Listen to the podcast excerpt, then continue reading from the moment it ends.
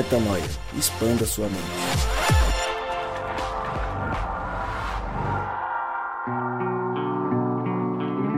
Está no ar mais um podcast Metanoia e você é muitíssimo bem-vindo ao podcast Metanoia número 167. Meu nome é Lucas Vilches e nós estamos juntos nessa caminhada. Lembrando você que toda terça-feira um novo episódio é lançado e você pode acessar todos os nossos conteúdos lá no nosso site portalmetanoia.com. Eu queria antes de apre... não, eu vou apresentar primeiro. Não sei, tô na dúvida, Gabriel. Te apresento ou falo de outra coisa antes? Me apresenta, vai. Então tá apresenta. Gabriel Você tá Zambianco, você tá bonzinho? Você tá legalzão? Bem legal. Por que você tá falando baixo? Você tava falando alto Tô antes falando- quando a gente fez. Tava falando baixo. Acho que é um pouco de. Não posso forçar muito. É, tá falando meio baixo. Fala mais alto, por favor. Agora tá melhor, meu querido ouvinte? É muito bom estar aqui com vocês mais uma semana, podendo compartilhar aqui o pão da vida de Deus, aquilo que ele tem transmitido aos nossos corações. Agora melhorou. Melhorou, amigo? Coisa linda, Bom, viu? Muito bom. Queria mandar um abraço aí pro meu Eu amigo ia-. Nossa, você, você atravessou. Você Gostei atravessou. agora. Você me vingou, cara. Nossa, Você me vingou, Ronaldinho. Você me vingou no Coisa Ronaldinho. linda, hein? Tô te Coisa devendo uma, hein? linda. Não, do Ronaldinho é Você eterno. me vingou no Ronaldinho. O Ronaldinho é eterno. O. Ronaldinho é eterno. Vai, Vai, vai. agora fala, né? Não vou mais apresentar o Rodrigo hoje. Ah, eu mandar um abraço pro B, pro Ismael, saudade dos caras. Você ligou pra dizer, eles? Dizer pra eles, Você tem ligado pra eles? que Hein? começar uma sessão, uma Você está me escutando? Você está me Liguei, escutando? ligo bastante pro B. O Ismael, na real, eu mandei mais assim por Só- só por porque é pra isso. Mas eu gosto mais do B, no caso. Ah, é bom, é bom ser, ser honesto. Sim, E sempre, direto, né? Sempre.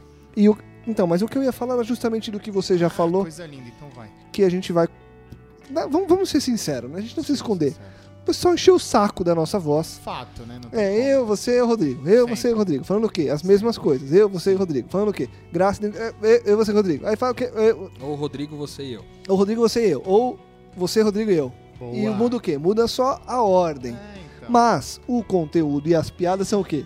São a mesma coisa. Desde quando? Desde 2014. São boas, mas dá aquela cansada. É né, caso. isso. Aí o que, que eles querem? Ouvir novas piadas. Novas não é piadas. conteúdo, é novas, são novas piadas. Inclusive, a gente está contratando pessoas para fazer stand-ups aqui no Metanoia. Fazer uma parte mais de humor, um pouco mais rebuscada, eu diria. Sim. Brincadeiras à parte, vamos começar, voltar a trazer. A, a verdade é que o, o Gabriel ele vetou algumas pessoas, aí a gente desistiu. e agora a gente, com esses feedbacks de pessoas que encheram o saco da voz do Gabriel, a gente vai começar a trazer novas pessoas para estarem conosco, certo, Rodrigo Maciel? Rodrigo, posso falar agora? Rodrigo Maciel. Pode ser? Mano, foi sensacional. Foi legal, vingança, foi bem. Essa vingança foi muito boa. Foi Eu bom. jamais conseguiria fazer uma dessa. Bem cravada, né? Não, bem foi bem, foi bem, foi bem pontuado. E eu queria salientar que esse vocabulário chulo que o Lucas usou agora do saco não pertence normalmente ao vocabulário dele de jornalista, famoso, Ué, conceituado. Chulo? Porém, Aqui no Metanoia nós consideramos uma família, a gente fala em família, então não tem rebuscação nenhuma. Foi- foi o saco Rebuscação. gente- É, ó, o saco ainda é uma palavra, um jargão. Rebuscação eu acredito que não exista. Mas tudo bem, vou deixar quieto. Vamos, lá, três tá minutos tudo de podcast. família, É, exatamente. Em família a gente pode errar e, E pode... você que quer vir participar, então, Ah, manda manda uma uma mensagem, mensagem. pra gente, entre em contato. Você que tá no Uzbequistão, Arze- Azerbaijão, Azerbaijão, ouvindo a gente. Sem que isso dê algum tipo de posicionamento político, eu acho que a gente deveria iniciar todo o Metanoia agora com glória a Deus. Tá tudo bem pra você? Isso seria sensacional. Eu gosto. Eu acho que a gente pode Eu fazer gosto. dessa forma. Glória. Eu movimento, gosto. né? Então vamos- Glória a Deus. Eu gosto. Glória a Deus, vamos começar nosso Eu gosto. podcast. Então vamos. Então vamos lá, Vamos porque hoje a gente vai central. falar de algo que pode parecer é, um filme de ficção, querido ouvinte. mas não é. Não é. super-homens da vida são sim feitos em roteiros de cinema, mas são também feitos nos roteiros que a gente traça na nossa vida, por buscar referências e por muitas vezes é, perder o foco daquilo e daquele que a gente deveria é, estar focado e olhar para o ser humano e transformá-lo em, em ídolo transformá-lo em uma pessoa é, acima de qualquer suspeita, eu diria, acima de qualquer Falibilidade. Falibilidade, gostei dessa palavra melhor que qual que é que o Rodrigo falou agora há pouco? Ruim a palavra, eu não lembro nem a Rebuscação. palavra. Rebuscação. Enfim, fato é que constantemente a gente endeusa, posso usar esse termo, Rodrigo? Pode usar. Então tá bom. Idolatra, né? idolatra melhor. É, idolatra pessoas é, que, obviamente, não deveriam ter este lugar, porque ninguém é, é digno deste lugar senão é, Cristo e Deus. E aí, a gente chega num problema que é o seguinte: esses homens, eles cometem erros. Esses homens cometem falhas, esses homens caem, assim como todos nós. Os que são e os que não são idolatrados caem, porque são todos homens. Ponto. E quando acontece isso, e tem acontecido constantemente no cenário eclesiástico mundial, independentemente de religião, né, Rô? As pessoas ficam mais chocadas do que o normal e a gente quer falar sobre isso. Por que que endeusamos homens? Por que, que nos chocamos quando algo acontece? O que, que a gente faz quando esse algo acontece? Como a gente lida com tudo isso? É o rumo que a gente quer ter aqui hoje. Rô, começo perguntando para você. De onde você vem? De onde você acha que vem essa tendência humana a olhar para outros humanos e endeusá-los no lugar de Deus? Eu acho que é bem interessante se a gente puder contextualizar que quando a gente fala de transformar homens em super-homens através da nossa confiança, né, de nos confiar a eles, é, a gente está falando de homens da religião, a gente está falando de homens da política, a gente está falando de homens da televisão, é, pessoas famosas, a gente está falando de cantores, enfim, é, super-homens estão em todas as camadas da sociedade, né? E, e, mais recentemente, que tem a ver aqui muito com metanoia, a gente tem visto, percebido o quanto que é, o quanto tem se tornado comum uma crise, de uma certa forma, uma crise institucional nas diversas religiões é, que a gente pode encontrar. Na igreja, você tem desafios na igreja católica, você tem desafios na igreja evangélica, você tem escândalos que acontecem é, na, na, nas comunidades espíritas, você tem o tempo todo escândalos a respeito de pedofilia, a respeito de sexualidade, a respeito do uso de, dro de drogas. E tudo isso acontece em geral com homens, com grandes homens, né, que são homens com muitos talentos, com muitas habilidades, principalmente a habilidade de comunicação e de liderança. E esses homens, ao serem colocados nessa posição, acabam em algum momento demonstrando ou aparentando a sua humanidade de forma que é, haja uma frustração de todos aqueles que seguiam essas pessoas. Por que, na minha opinião, nós colocamos homens como referências é, para a nossa caminhada? Falando aí do ponto de vista da religião novamente. Não sei se dá para se aplicar a todos os outros ambientes, mas no ambiente da religião, em geral, a gente coloca homens em posições é, superiores porque a gente admira uma aparente espiritualidade é, daquela pessoa e a gente cria um certo respeito por ela. A gente se torna um promotor dessa pessoa porque tem a ver com as nossas crenças. Se eles falam a respeito de coisas que a gente concorda, que a gente crê, a gente acaba se tornando um promotor, um certa forma um vendedor desse é, super-homem para todas as pessoas que me rodeiam. Então, quando eu sou frustrado, a frustração é muito grande porque eu também vendi esse homem, eu multipliquei o conteúdo dele, eu eu mandei para frente informações a respeito disso e agora eu me sinto como se eu fizesse, tivesse feito um investimento e tivesse é, recebido agora um prejuízo, tomado um, um golpe, vamos dizer assim. Então o homem projeta num outro ser humano um, um, um ideal de santidade e aí isso acaba é, desenrolando ou num processo de idolatria, onde ele se torna um ídolo para mim, ou num processo de achar que agora tudo que aquele homem disser para fazer, eu tenho que fazer também. E isso parte de um coração que é inseguro em relação à fé. Porque, em geral, a grande maioria da população é insegura em relação à fé e precisa de homens que os digam o que eles devem fazer. E isso é a proposta que Jesus veio desconstruir quando ele morre na cruz e o véu do templo se, ra se rasga, fazendo com que todo aquele serviço do templo não fosse mais necessário, que ele fosse ressignificado. Então, o templo, que antes era um lugar sagrado, agora se torna nós. Né? Se, é, o, templo, o templo ressignificado é o ser humano, somos nós. É, o sacerdote, que antes era uma pessoa escolhida, se torna a gente. O sacrifício, que antes era um cordeirinho, foi Jesus o primeiro, nós somos os próximos. Os demais a se sacrificarem pelos seus irmãos. É, os, os dias de guarda agora não são mais um dia, são todos. Os dias. Então, há uma. uma há uma, uma, uma superação da justiça dos fariseus que Jesus propõe com essa religião significada. E uma vez que a gente não entende, como a grande camada popular do cristianismo não compreende essa religião pautada numa relação direta com Deus, é, ele ainda é, projeta em homens essa referência. E aí, se esse homem disser que uma determinada coisa é pecado, eu vou é, assinar embaixo. Se ele disser que eu deveria fazer determinadas coisas, eu vou assinar embaixo. E aí eu vou assinando tanto embaixo, assinando tanto embaixo, que quando eu sou frustrado, aí eu, eu a, as minhas bases desaparecem e a, e a, frustração toma conta ao ponto de eu, aquele, que, aquele homem que era amado, idolatrado, agora se torna um inimigo mortal.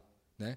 Eu acho que essa é também a grande dificuldade do, de um ser humano que é transformado em, em super-homem. Porque ele vai do, do, do mais alto nível de, de popularidade positiva para o mais baixo nível de popularidade negativa. Em questão de horas. Ainda mais num, mundo como a gente está hoje, que a informação chega muito rápido em qualquer lugar do mundo. Né? Então eu acho que tem um pouco disso tudo que eu falei aí, nesse processo de colocarmos homens como super-homens, eh, em especial na fé. Eu não sei dizer, talvez vocês mais politizados do que eu, se vocês veem as mesma, o mesmo comportamento também em, em homens políticos, como por exemplo, agora a gente teve recentemente é, o Bolsonaro saindo aí como um, um salvador da pátria, vamos dizer assim.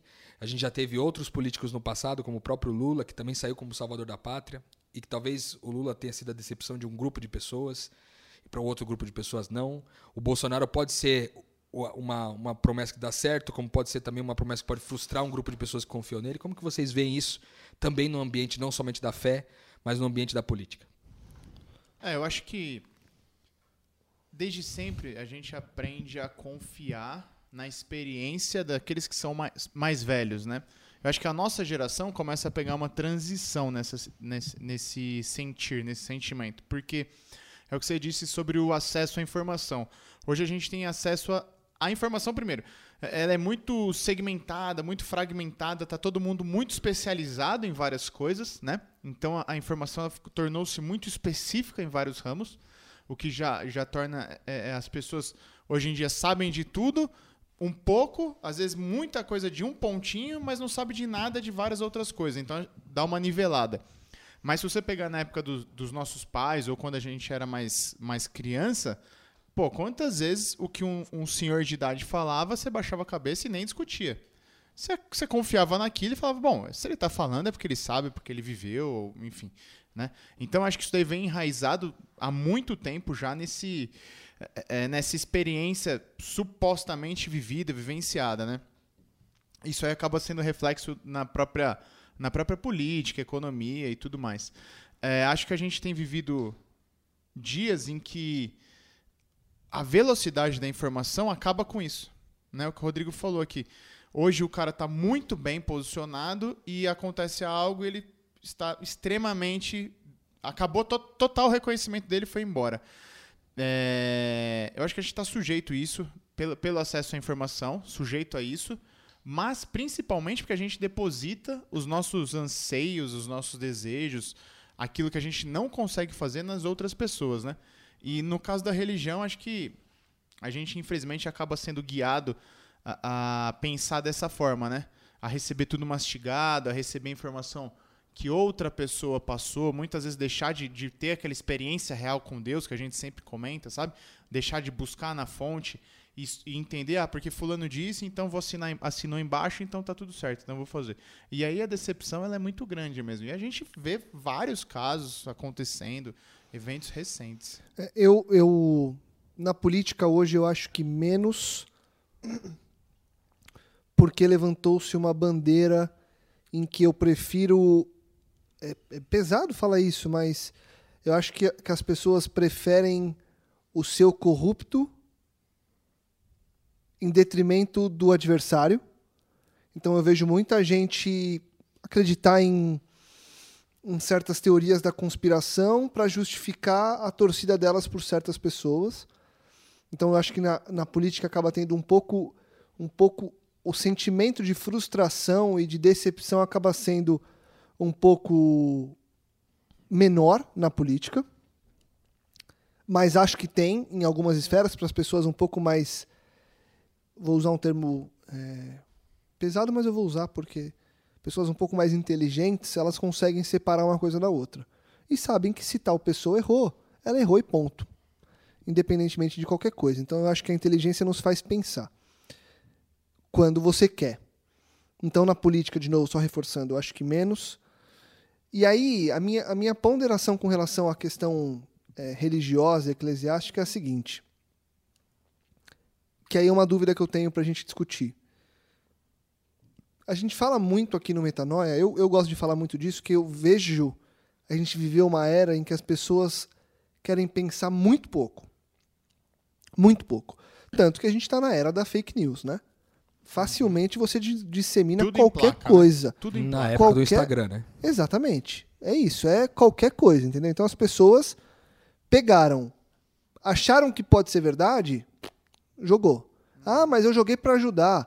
Ah, eu joguei porque me passaram. Ah, foi meu tio. Pô, mas meu tio. e aí passa batido algumas coisas que podem até ser sérias. Inclusive essas coisas todas que a gente ouve de escândalos, quem garante, quem garante que o que você compartilhou é real? Quem te contou? É, é verdade. Ah, quem. Poxa, outro dia eu vi. Eu não sei onde que. Onde que mas no próprio Facebook isso acaba girando bastante. Um vídeo do Obama que eles conseguiram criar inteiro em computação gráfica. E eles simulam a voz e, e a- o movimento do lábio para falar. E eles conseguem montar. Eles montaram quatro. Uma tela dividida em quatro. Com quatro Obamas. Falando quatro coisas completamente diferentes. E nenhum vídeo é real e você desacredita que aquilo não é real. E alguém com um computador conseguiu. Estamos indo num nível absurdo de mentira para prejudicar os outros. Esse é um nível absurdo. Muito antes disso, eu acho que as pessoas, voltando à minha linha de raciocínio, elas não gostam de pensar. Elas, hoje o ser humano tem preguiça de pensar. E por ter preguiça de pensar, eu acredito em qualquer coisa que me falam. Então, e é aí que eu queria chegar na, na, na discussão que eu gostaria de propor aqui pra gente. Esse é um ponto e para mim é um fato. Estamos na era que as pessoas gostam muito pouco de pensar. Tirando você que está ouvindo Metanoia, que está aqui para expandir a mente. Mas você deve conhecer uma série de pessoas que tem preguiça de pensar. Que fala qualquer coisa e compartilha e muda de ideia a qualquer hora, que é volúvel pra caramba e não consegue sustentar uma ideia porque não tem argumento e fala que confia em certas pessoas, mas não sabe nem de onde essas pessoas vieram, não quer saber de currículo para para fazer um MBA, só quer o MBA porque é o MBA, não quer saber quem está dando aula, só quer rótulos e tudo mais. Por isso, eu coloco, será que no meio religioso é esse o, problema, ou essa é parte do problema? E a outra parte que eu traria é o seguinte: por ser o âmbito religioso, onde teoricamente eu não tenho o Jesus palpável na minha frente, e eu quero colocar alguém para espelhar a figura de Jesus nessa pessoa, e aí pouco me importa se essa pessoa tem ou não currículo. Se essa pessoa tem ou não uma vida pré-púlpito. Se essa pessoa tem ou não. pro- Na, na verdade, não é nem se ela tem problemas ou não. Eu pressuponho que essa pessoa é justamente o espelho daquele que eu gostaria que ela fosse. Porque eu quero o quê? Eu quero ter o Jesus palpável, certo? Eu não consigo confiar, e aí eu acho, Rô, que passa muito pelo lance da identidade, eu não consigo confiar que eu sou filho e que eu posso ser esse espelho buscando dia após dia, glória após glória, essa evolução na vida. Então fica mais fácil eu terceirizar. Eu terceirizo sem pensar. E quando tomo o branco, aí eu tento justificar o porquê daquilo, e a primeira coisa que eu faço é dar linha e procurar o quê? Não é que eu desencano de Deus. Muita gente desencana. Mas eu vou atrás de outro espelho. Tanto que a gente vive hoje na era de quant- quantas religiões tem no Brasil? Falam em sei 5 lá. mil e cara, Ah, milhares, cacetada. né? Milhares. é coisa pra caramba. Então, assim, por quê? Porque você vai se, se escorando. E aí eu concluo o meu pensamento, pra não parecer que eu fugi muito, perguntando: o problema tá na falta de vontade de pensar? 30 mil denominações existem. 30 no- mil. Só cristãs, hein? Tá aí. Tá na falta de pensar, fal- falta de vontade de pensar, então qualquer coisa é qualquer coisa, da política à religião, ou no nosso meio do que a gente está falando aqui, mais especificamente dessa figura da identidade de Deus de nós, tem esse problema de não ter o Jesus palpável e querer colocar alguma pessoa para personificar aquilo, para realmente encarnar Jesus e eu falar, ok, agora eu tenho quem seguir de verdade. Porque seguir a Jesus sem tê-lo aqui na frente, para muita gente é difícil. E aí eu personifico isso. Qual dos dois vocês acham que pesa mais hoje? Então, cara, eu, eu não sei. Eu acho que é, é, há, há uma parcela de. Não vou falar culpa, mas uma parcela de responsabilidade do próprio ser humano que se escora, que não vai atrás de, do seu próprio sustento, acaba confiando demais em outras pessoas. Mas eu acho que os, os sistemas são formados para que a gente esteja sempre abaixo de alguém, para que a gente sempre busque validar aquilo em alguém, né? Você observa a igreja. É, é, A igreja funciona na base de validação do diácono, que valida o ancião, você entendeu? Que, que é validado pelo pastor, que é validado pelo pastor do- da divisão, pastor da união, sabe? Pastor do mundo, enfim. Então acho que a gente acaba estando num sistema que favorece esse, esse tipo de situação. Tanto que, quando a gente entende, quando você primeiro entende a sua real identidade como filho de Deus e entende a responsabilidade de ser sacerdote real, que tem tanta responsabilidade quanto qualquer pastor, qualquer ministro, você entendeu? Qualquer pessoa. Você, você tem aquela, aquela metanoia de tipo, tá, então onde que entra a religião nisso tudo? Onde entra a igreja nisso daqui? Como que isso daqui funciona se de fato eu não preciso? Se de fato eu preciso só de Cristo e nada mais, como que entra? Como que a religião se encaixa nisso, entendeu? Aos poucos cada um vai se encontrando, encontrando suas próprias, as próprias razões, o, o- de que forma a religião e a igreja em si é importante e vai se redescobrindo com outros valores, vai se ressignificando, enfim. É, mas eu acho que a gente acaba se deixando levar pela maré dentro de um sistema que funciona assim, você entendeu? Um sistema de que, ah, não, mas espera aí, mas eu fiz a minha faculdade na USP. Opa, fez USP. Fez USP, não. Então ele deve saber mais e deve saber melhor do que você fez. Ah, você fez o NIP, você fez IMES, você entendeu? E aí vem funcionando assim, cara. E quando a gente descobre que o cara que fez a USP dormia nas aulas e sabe menos do que o cara que fez uma Uni X da vida, você fala, caramba, olha a USP. Não, não. O problema não é a USP. O problema é que ele dormiu. Você entendeu? E aí a gente, gen- a gente generaliza também, e aí trazendo para a parte eclesiástica, a parte da religião, por quê? É, é, quando eu descubro que alguém roubou, eu falo assim, cara, fulano roubou. Hum, ele é mau caráter. Eu não penso que o roubo talvez revele só uma, uma característica dele que ainda não foi totalmente disciplinada, que ele ainda não conseguiu vencer, que ele ainda não se re- ressignificou. Eu coloco ele num bolo só e falo assim: ah, não presta. Então tudo que ele falou já não presta mais. Entendeu? Então acho que a gente tem que pensar bem e ver por esses dois vieses aí. E, e- e aí, só, só complementando, Rô, uma coisa que me veio à mente aqui, que também tem o seguinte, né? E acho que as pessoas têm que ter um pouco de. é, tem que pon- tem- Parcimônia. É, essa palavra é boa. E, e ponderar um pouco também na, na hora de, de fazer os julgamentos pelo seguinte: hoje eu tenho percebido que escolhe-se com o que você quer ficar chocado. Então tem aquilo Boa. que te choca, beleza. Aquilo que te afeta, aquilo que é realmente pesado. Mas tem algumas coisas que você. algumas situações nas quais você escolhe ou não ficar chateado. Então, quando você vê certos tipos de escândalos com certos tipos de instituições, você dá mais valor por se tratar de uma instituição X. E aí você dá menos Sim. valor quando se trata de uma instituição Y. porque é aquela que você. é, enfim. Espera, aquela que você espera. Que você Ou- ou a que você frequenta. Exato. Ou a que você frequenta. Então, você defende. Então né? eu, eu acho que tem um pouco disso e as pessoas têm que saber que há uma pressuposição para para diluir a confiança de certas de certos grupos. E vamos ser muito sinceros, o cristão é um dele. O grupo cristão é um desses em que a massa que não é cristã busca vez após vez, tentar diluir a confiança. Então, quando isso acontece num meio X, algumas coisas passam batido. Quando acontecem em alguns meios, e eu usei o cristão como um exemplo, uau, tem-se um problema, e aí, ah, hipocrisia, porque ele vai lá e fala, porque ele vai lá e prega, porque não sei.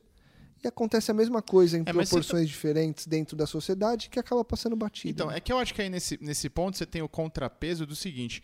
É, é, por exemplo, no meio. Se você é um vegetariano, você não você exige. Sua família é vegetariana, certo? Você exige que não se coma carne ali na casa.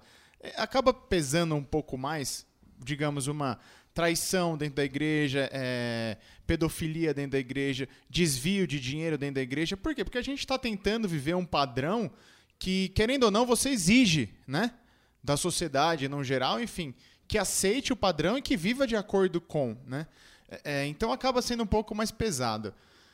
Mas, de novo, isso daí não deveria ser, não deveria desqualificar tudo como um todo, é o que você falou, entendeu? A gente tem que saber diluir para entender que todos somos falíveis. É, eu gosto de pensar no seguinte, respondendo a tua pergunta, Lucas, por que que se coloca, por que que se estabelece o cara lá, se tem a ver com realmente a preguiça de pensar e o que mais tem a ver, né? Eu acho que sim, tem a ver com a preguiça de pensar, eu não tenho dúvida disso, mas também tem a ver com o fato do seguinte, a religião se desenvolveu sobre uma base de falar que o homem ideal no- é um homem que faz o que se, é, se é considerado moralmente certo ou errado. Quando, na verdade, se a gente olhasse para Cristo, a nossa referência não deveria ser se ele é o cara que faz de certo ou errado, mas se ele é o cara que ama. E aí, esse é um grande desafio para nós. Porque a gente não aprendeu que a principal característica de Deus é o amor. A gente ainda acha que a principal característica de Deus é o juízo. É aquele que determina se eu estou absolvido ou condenado. Então, quando eu, eu projeto essa referência humana, eu estou projetando sobre um aspecto de moralidade. E aí isso é, se, se esvai, porque eu, o aspecto da moralidade é, reside que em todo ser humano a gente é falho. E todas as falhas que está naquele homem, grande comunicador, está na maior parte da base da, da sociedade, inclusive na base da religião. Então o fato é que talvez haja uma, uma, um, uma falta de compreensão eh, nossa eh, como igreja, justamente por ter aprendido ao longo desses anos todos que a moralidade é mais importante do que o amor. Porque se eu olho para alguém hoje e me referencio em relação ao amor que, com que esse homem ama as pessoas, se em algum momento ele cair, é mais seguro eu olhar para ele e dizer, cara, ele foi um cara que amou esse tempo inteiro e agora caiu.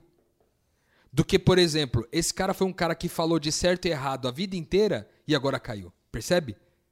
Há uma diferença muito grande, porque aquele que, aquele que vive o amor, que experimenta o amor, que promove o amor, ele também promove que todos os seres humanos são iguais. E aí ele já se coloca sobre aquele, como Paulo dizia, né? Eu sou dos pecadores dos, dos quais eu sou o pior. Ou seja, Paulo já pré-posicionava todos dizendo o seguinte: há pecadores no mundo todo, eu sou o pior deles. Ou seja, não confiem em mim dessa forma, mas ao mesmo tempo me imitem. Sejam imitadores de mim como eu sou de Cristo. Porque ele, você imitar alguém não é imitar no propósito da moralidade, mas imitar no propósito do amor, do como ele se posiciona em relação ao amor. E aí a gente vai para um texto, por exemplo, que está em Jeremias 17, 5, que diz assim: Assim diz o Senhor: Maldito é o homem que confia nos homens e que faz da humanidade mortal a sua força, cujo coração se afasta do Senhor. O que esse texto declara para nós é que é, gente, é, maldito o homem que confia no homem ou que confia em qualquer aspecto visível. Porque o que nos, o que nos fez colocar aquele homem numa posição de super-homem foram aspectos visíveis que nos fizeram confiar. E aí você vê que interessante. Aí a gente pensa assim, quando ele está tá dizendo aqui que é maldito o homem confia no homem, às vezes a gente está falando sobre confiar as coisas às pessoas. E não é sobre isso que está falando o texto. Tanto é que se a gente for é, num texto de João, o Evangelho de João, no capítulo 2, versículo 24, o texto diz assim: Mas Jesus não se confiava a eles, pois conhecia a todos. Eu acho que o grande desafio de nós, como filhos de Deus, como discípulos de Jesus, é que a gente não se confie, a gente não confia a nossa identidade nas pessoas. Para que, uma vez que a gente não se confie a essas pessoas, a gente possa confiar a elas todas as coisas. Então, não se confiar às pessoas, é não confiar a minha identidade. Então, um líder religioso caiu é, e eu me abalei, significa que a minha identidade, em algum momento, foi confiada parcialmente ou integralmente naquela pessoa. Ou seja, ela confiou em mim, Gabriel, em você, Rodrigo, ao invés de confiar em Cristo. Porque Perfeito. eu confio em Cristo, né? E aí essa confiança que o próprio texto voltando em Jeremias 17, só que pulando um pouquinho mais para frente no versículo 7, ele diz: "Mas bendito é o homem cuja sua confiança está no Senhor", ou seja, Amém. é quando a gente se confia, confia a nossa identidade nele que é fiel e justo, nele que é a referência, nele que é, a, é, a, é o é o fim, né? Porque você fala assim, pô, é, não é visível às vezes o Deus para a gente se referenciar.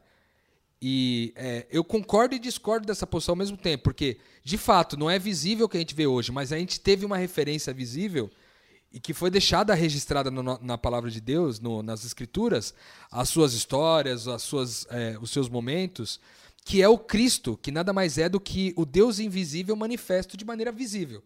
Então, toda vez que a gente pensa numa referência, eu tenho que olhar para Cristo, porque ele é a referência visível do Deus invisível.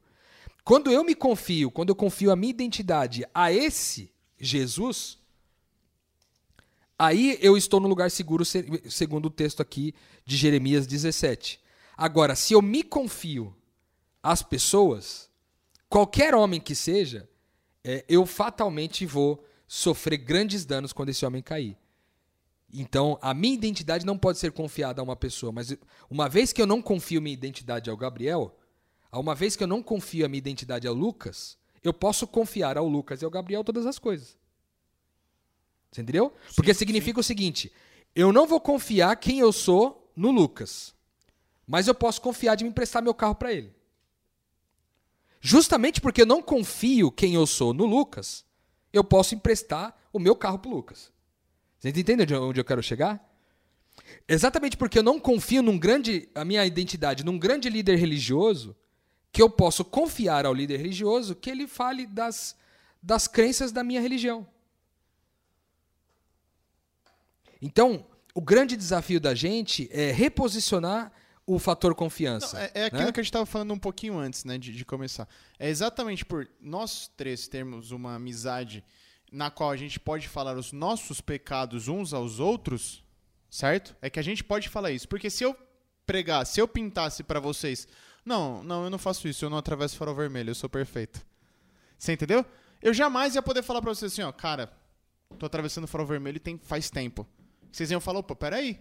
Mas você confiou a nós uma imagem da qual você também não vive, então tem alguma coisa errada. Certo?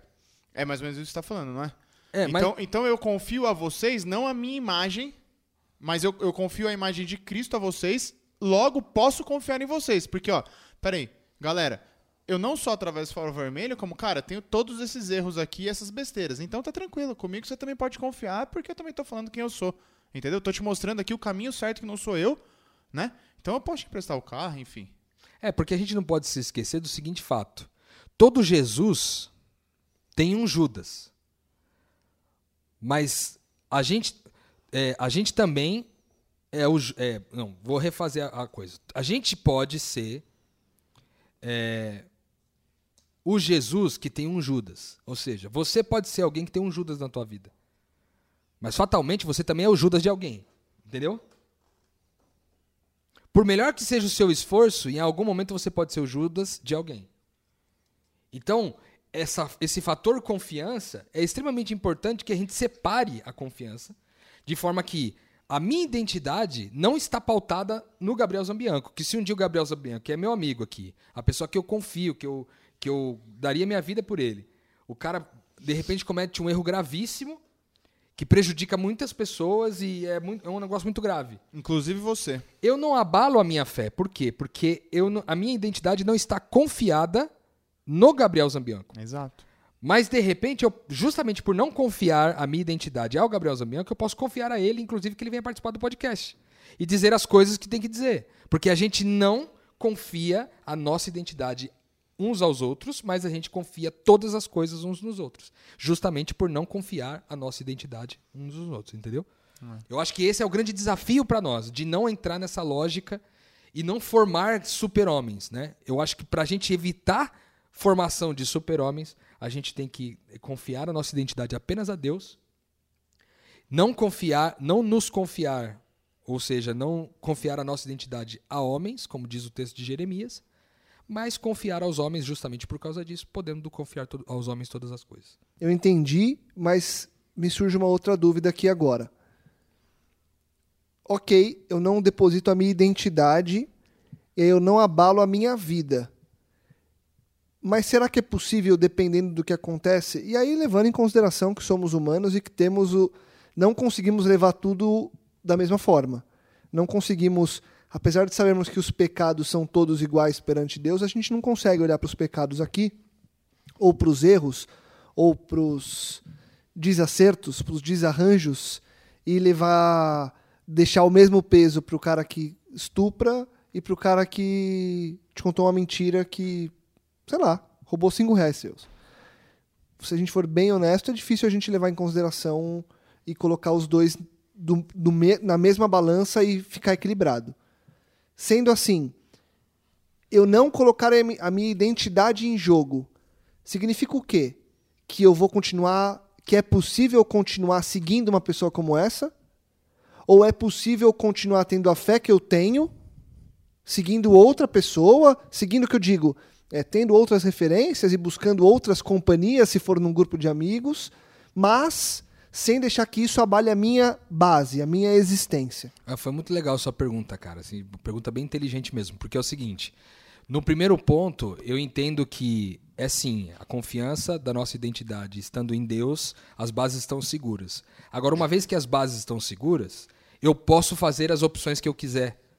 Porque eu posso olhar para esse cara, esse líder religioso, por exemplo, que caiu feio, e posso continuar seguindo ele. Porque afinal de contas, eu confiei a ele todas as coisas. Ou seja, eu confiei a ele que ele continue falando a respeito do que a gente crê, independente de ele ter errado, porque a minha a minha identidade não está confiada a ele. E porque eu não confiei minha identidade a ele, agora eu posso confiar que ele fale o que precisar falar.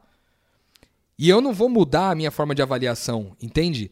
E isso é que a gente está falando aqui, eu entendo que é um posicionamento de discípulo, de filho de Deus, e não de um crente comum, sabe? Porque um crente comum ele vai olhar aquilo e vai falar: não, é um absurdo, tem que tirar o cara da jogada, tem que sumir com o cara, tem que desaparecer, e o cara não pode falar mais, não pode representar mais a instituição, não pode representar mais a religião, ele não pode ser mais isso, não pode ser mais aquilo.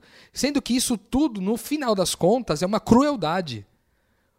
Porque a pergunta que eu faço para você, ouvinte, que tá.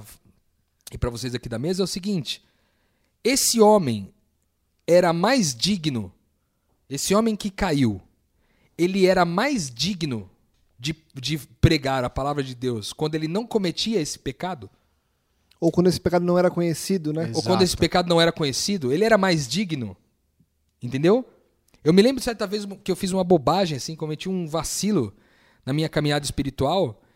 E eu fiquei triste pensando assim, cara, não sou mais digno de, de pregar o evangelho, sabe? Não sou mais digno de falar de Deus, não sou mais digno de, de liderar um grupo de pessoas, de liderar um movimento. E esse sentimento de indignidade foi aumentando assim significativamente, até que me veio a pergunta, acho que o Espírito Santo me ajudou nesse processo de me colocar uma pergunta assim, mas espera aí, Rodrigo, agora que você vacilou nisso aí, você, tá, você é menos digno do que antes? Quer dizer então que antes você era digno, agora você não é mais. no fim Então, das qual contas, é a minha autoavaliação, sabe? E, e- e no fim das contas, a gente finge que entendeu a graça e coloca ela, tira a régua dela para os acertos, mas coloca a régua dela para os erros. Pô, é isso. É isso. Boa. No caso, por exemplo, a gente teve um caso recente agora de, de, de um, um líder religioso que tem um trabalho vasto na internet com centenas de vídeos gravados e que, enfim, sofreu essa, essa, essa dificuldade aí. Só que, cara, para pra pensar. Foram anos, anos pregando, salvando, curando, ajudando, enfim, sendo um excelente representante de um movimento. Mas aí que tá. O que você tava falando de confiar. Você tá falando desse caso. É, é, se você que tá ouvindo sabe de algum caso de um grande escândalo e você perdeu a fé, a confiança nesse interlocutor, na realidade você descobre que você nunca confiou em Deus. Porque se você confiasse em Deus, você não ia invalidar o que ele disse. Porque no final das contas o que ele disse foi inspirado por Deus. Né? Não foi da boca dele. Não foi da boca dele pra fora. Ele não tem essa capacidade. Você entendeu? Então eu acho que são dois pontos. A gente, quando a gente confia numa pessoa, a gente acaba substituindo Deus. Você tira o poder de inspiração de Deus que Deus dá, a revelação que o Espírito Santo produz e, e- e- e atribui à pessoa. Como se fosse o Rodrigo que falasse essas coisas aqui. E, como, e pelo contrário, não é ele. É Cristo falando através dele ao coração de todo mundo. E apesar de mim, né? e apesar de você, Apesar tá aí de o, mim. o ponto principal. Até, eh, a gente sempre começa aqui como oração e esse é o, o pensamento. A gente fala isso daqui muito. Cara, é apesar. E- É apesar de mim. E outro ponto é o seguinte, que o, o Lucas falou muito bem aqui da métrica para pro erro. A graça você entende no acerto, você não se vangloria, mas na hora do erro você condena. Toda vez que eu condeno também, eu diminuo o sacrifício de Cristo, pô. Porque eu falo assim, tá bom, Cristo morreu por todos os pecados, menos por o desse cara aqui, porque na real eu não perdoo ele. Porque a partir de agora, então, eu, eu desconsidero tudo que ele falou e acredito que não, não serve pra mais nada. E aí eu só acho que vale. é, acho que não vale se aprofundar, mas vale citar e já vale a gente colocar na nossa listinha aí, Rô, pra gente falar sobre inspiração de Deus. Porque muita gente, quando vê acontecer um escândalo como esse, acredita que tudo que foi falado por aquela pessoa não foi inspirada por Deus. Pois é. Porque ela não seria é, expirada por Deus. Uma pessoa que é inspirada, nem existe, estou brincando só com inspiração e expiração, mas uma pessoa que é inspirada por Deus, teoricamente, para o senso comum, ela nunca vai deixar de ser inspirada por Deus. Perfeito? Então, Sim. quando ela vê um erro desse, ela olha para trás e fala: opa, peraí, tudo que ele falou foi obra do, do inimigo. Então, eu preciso rever tudo que ele falou e aí vem uma crise de identidade gigantesca. Então acho que vale a gente colocar e trazer num outro podcast com um pouco mais de calma para explicar o que, que é essa inspiração de Deus. Como que eu. Será, será que é possível saber quem é inspirado por Deus ou não? Óbvio, a gente vai. é, A É um Bíblia. podcast específico. né? Eu acho que vale a pena a Bom. gente entrar porque vai ficar muito claro sobre quais as consequências e quais as atitudes que eu tenho que ter frente a uma situação como essa. Para não ficar simplesmente julgando o passado, o presente e o futuro de uma pessoa como essa e condenando. Porque veja, no mundo que a gente vive hoje, em que a coisa se dissemina como se dissemina, que a coisa vai até onde vai e atinge o patamar que atinge, uma pessoa que comete um erro dessa, desse, tá acabada. As pessoas não perdoam. Então, e também acho que vale a gente fazer E- mais um, a gente já fez lá atrás. Internet eterniza, né?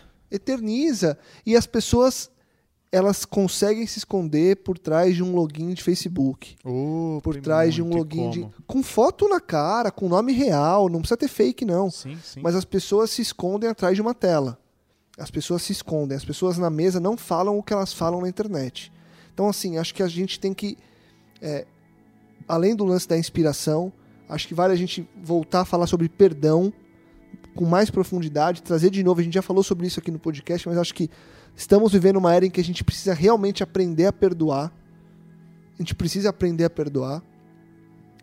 E aí, uma outra coisa que aí eu fecho a minha parte aqui para vocês encerrarem também é o seguinte: vamos pensar. A gente precisa colocar a cabeça para funcionar. As pessoas têm que deixar a preguiça de lado. É isso aí. A- a vergonha de colocar a tua voz como a voz do outro e só. Sabe aquela coisa, ah, não, isso aí eu assino embaixo. Ah, ele ia falar, é isso aí que eu ia falar. Não, isso aí, a palavra dele é a minha. Pensa um pouco. Por que, que a gente não faz o exercício de colocar as nossas palavras para tudo? Não estou dizendo reconstruir. Estou dizendo interpretar. Sabe? Dar a nossa opinião.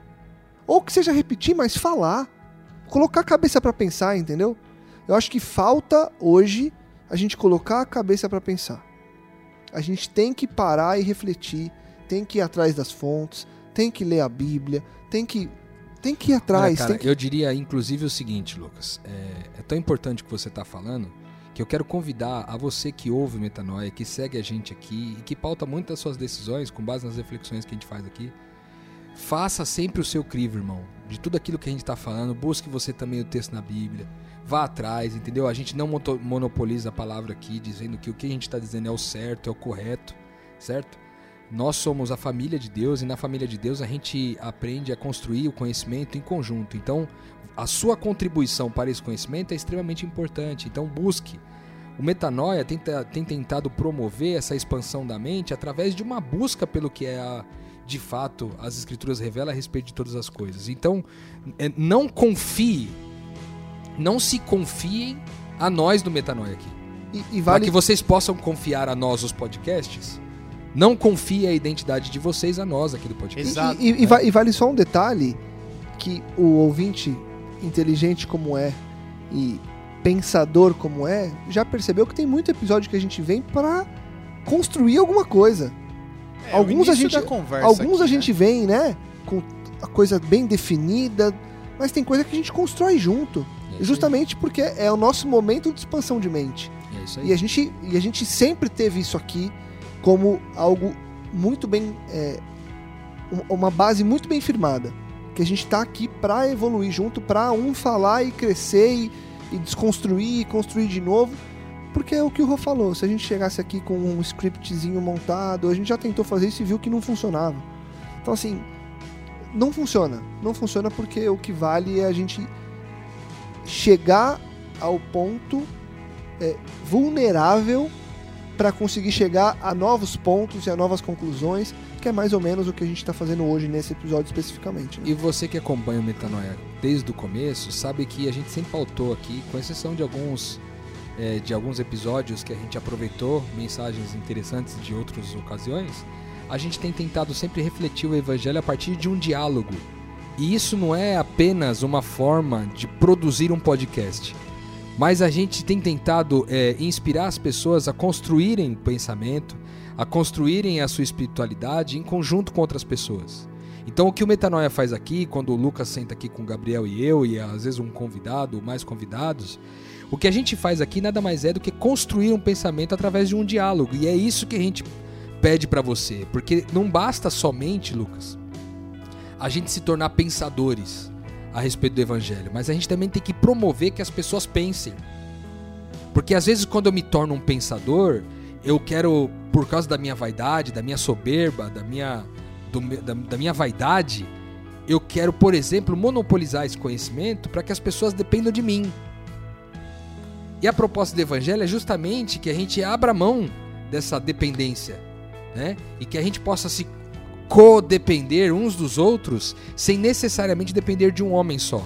Então você que escuta o Metanoia, em geral, é alguém que nas rodas de amigos, na, nas classes bíblicas, nos encontros religiosos, é alguém que fala, alguém que comunica, alguém que pensa. Então promova você também o pensamento é, e a construção de um conhecimento a partir do diálogo. Faça como nós aqui no Metanoia, porque isso produz muitos frutos. A gente viveu muitas coisas incríveis aqui com a construção conjunta de conhecimentos e não vai ser diferente com vocês aí nos contextos que vocês estiverem. É eu acho que esse é o ponto bacana, desculpa, Lucas. Esse é o ponto bacana.